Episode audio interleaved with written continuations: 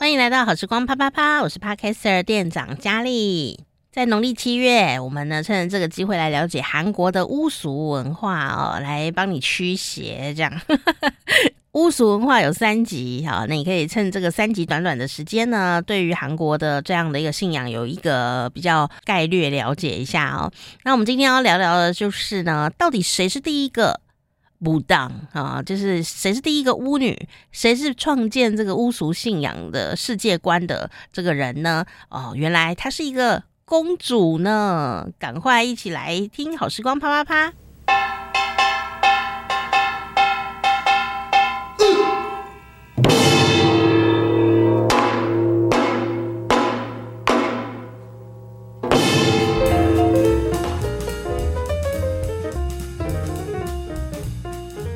Annyeonghaseyo，又到了学习韩语跟分享韩国文化的时间，欢迎伊丽莎老师。有不？Annyeonghaseyo，今天我们要教的这个是你一定学不会哈，但是呢，我觉得有的东西就是文化这种东西是底蕴的问题哈。嗯，然后今天要讲的是一个故事哦，嗯。哦，不是灰姑娘的故事，这听起来很像，嗯、叫做玻璃公主。对，其实就是我们今天要讲的是韩国的巫俗的始祖，也就是玻璃公主的故事。嗯、那玻璃公主的韩文其实很容易，它叫做帕里公主，帕里公主。有的版本也叫做帕里德吉。那这个帕里这个字其实原本是来自于韩文的 polida，，也就是被抛弃的意思，所以它就是被抛弃的公主。所以它是用一个双关语。嗯，对，她其实原本就是被抛弃的公主，可是我们中文没有办法翻译成被抛弃的公主嘛，因为像以前对一些人的命名方式都是，比如说看他缺什么啦，看他是不是被抛弃的啊，或是蒙妻啊，什么类似像这样。那翻成中文的时候啊，我们没有办法。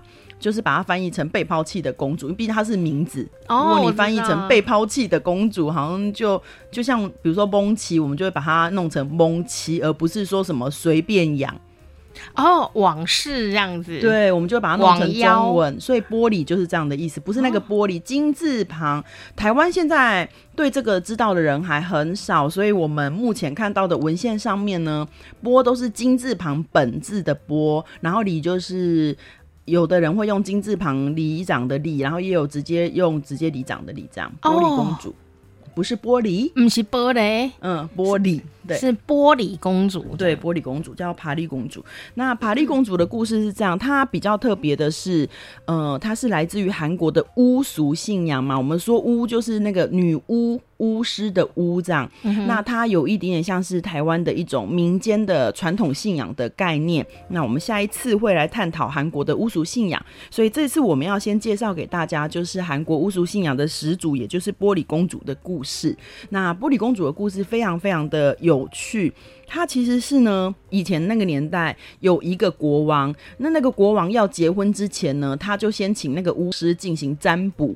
那占卜的时候就跟国王说：“你如果国王你今年就要结婚的话，你就会连续生七个女儿；可是如果你明年才结婚的话，你就可以生三个儿子。”那国王就是有一点觉得他自己是这世界上最大的，他其实就是虽然占卜只是想要听好话，所以他就有一点不想要管那个占卜的结果。当然，他也想要有儿子来传承，可是他有一点不相信，嗯，所以他就不管占卜的结果，就还是在当年就结婚了。你看有多急，就很想要结婚，想结婚的王。那国王就结婚了之后呢，结果果然不然的，果如其不然，就他了，他的王后就连续生了六个。女儿就已经生了六个了，所以眼看那个占卜的预言就要成真了，就是他可能会生下第七个女儿，而且可能他一辈子就只有这七个子嗣这样，所以他就开始很着急，然后结果他就开始祭天啊、求神啊、忏悔啊，就是说，嗯、呃，他做错啦，他应该要晚一年结婚的啊，就是不应该这样。听起来有点好笑，对，所以就希望上天可以给他悔改的机会这样。那最后呢，他他进行了这些祭天仪式之后，他的王后就做了一个很好的梦。做了一个蛮吉祥的梦之后，他就觉得说啊，上天应该是原谅他了，这样子，就他老他皇后就又怀孕了。那怀孕了之后，他就很期待，就又生出了一个女儿。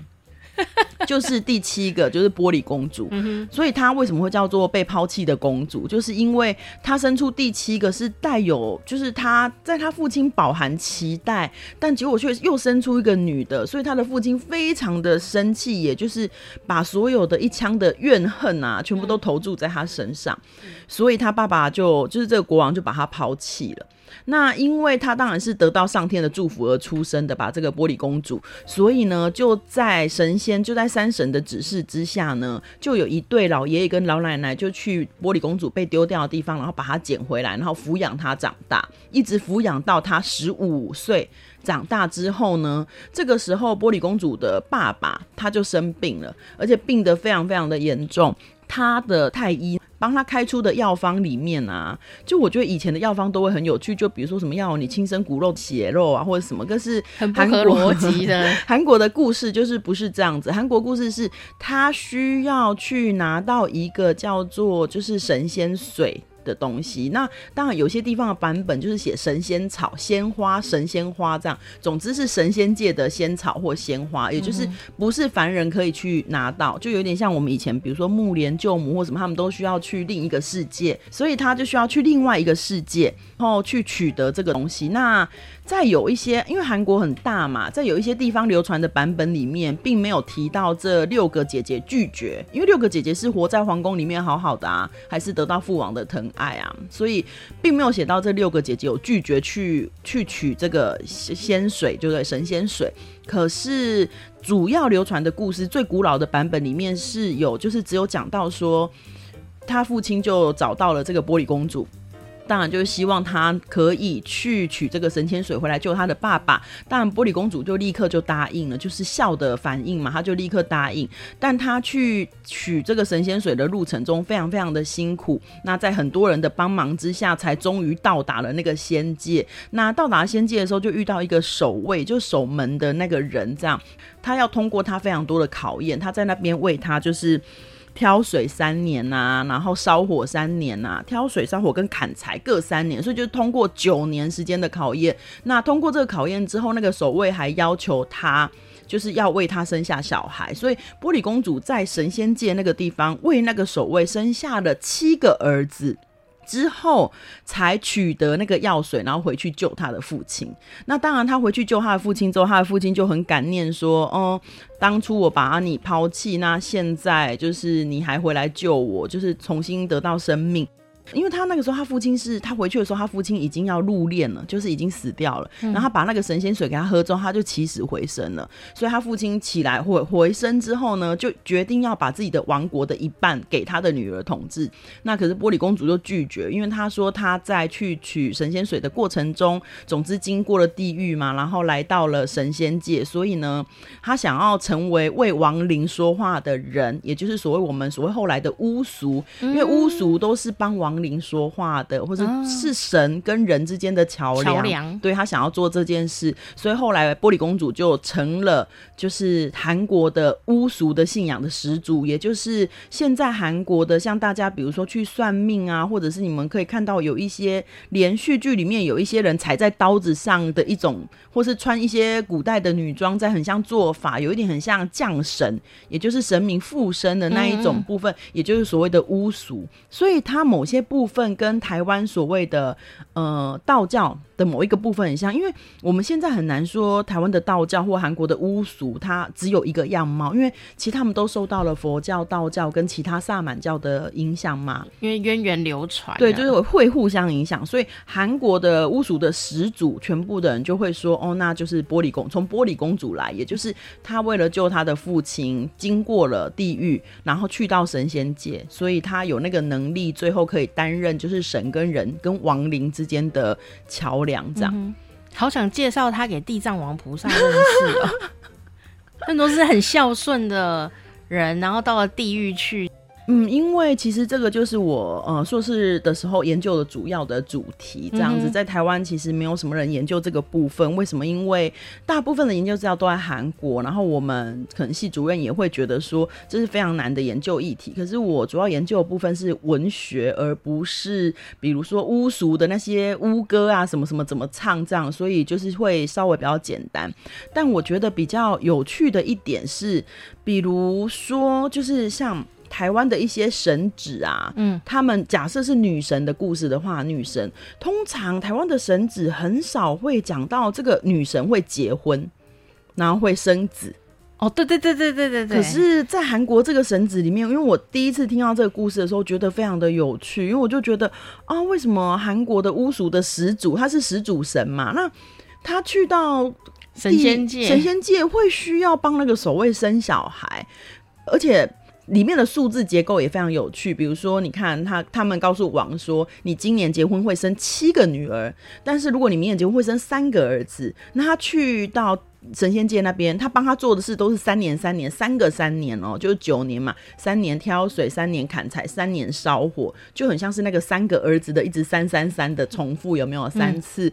最后他帮那个守卫生下七个儿子，所以我就觉得哇，他的那个。整个的数字的结构也很有趣，然后整个故事的逻辑也很有趣，就是跟我们呃以前听到的故事都不一样。因为在台湾，比如说像我们知道，比如说观世音菩萨，他的成修道成仙的部分，他就是比较重视贞洁的部分嘛，他就是不要结婚，然后他就是要出家。妈祖也没有，妈祖也没有结婚，对，就是大部分的女神都是没有结婚的。据我们所知道的，很纯洁这样。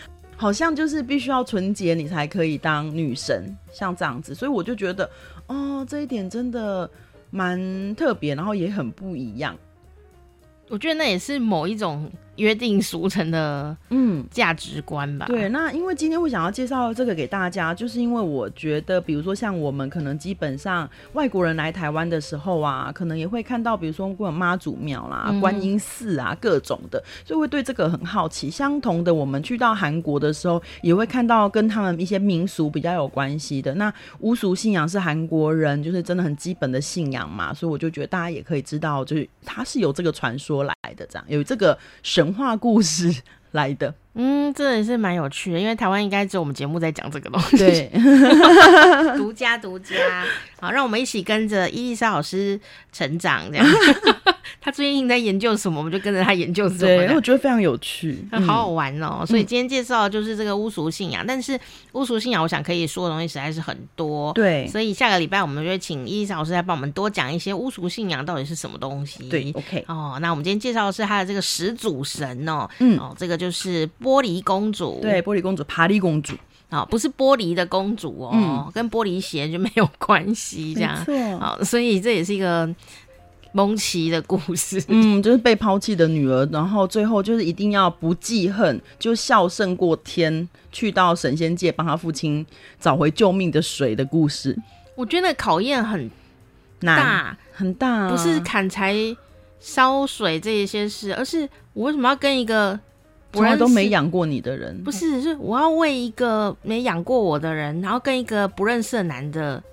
发生关系也不算不认识吧，就跟他一起工作九年，不是？也不是这样，我觉得他用职职位威胁我。如果是我的话，我就会想很多，这样就会想要拒绝。对啊，就这样子。但我觉得那也许就是一种考验。以前的人都比较不会拒绝吧？真的吗？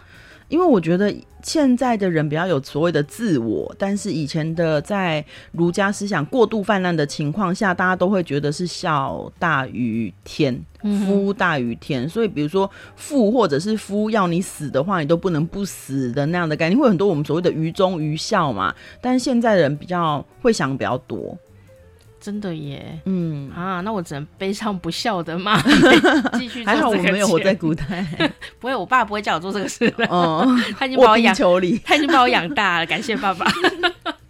好，谢谢伊老师。安妞。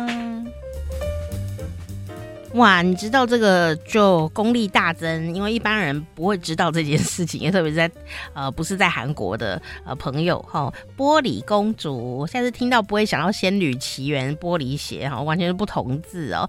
当然啊，这个农历七月呢，也是有浪漫的时刻，那就是七夕情人节。所以呀、我们也会请老师来讲一些没有鬼的故事，公主系列继续来给你 follow 下去哦。所以呢，赶快来订阅我们的好时光啪啪啪，伊丽莎的趣味韩国、哦，让你满满的有充满着公主的感觉。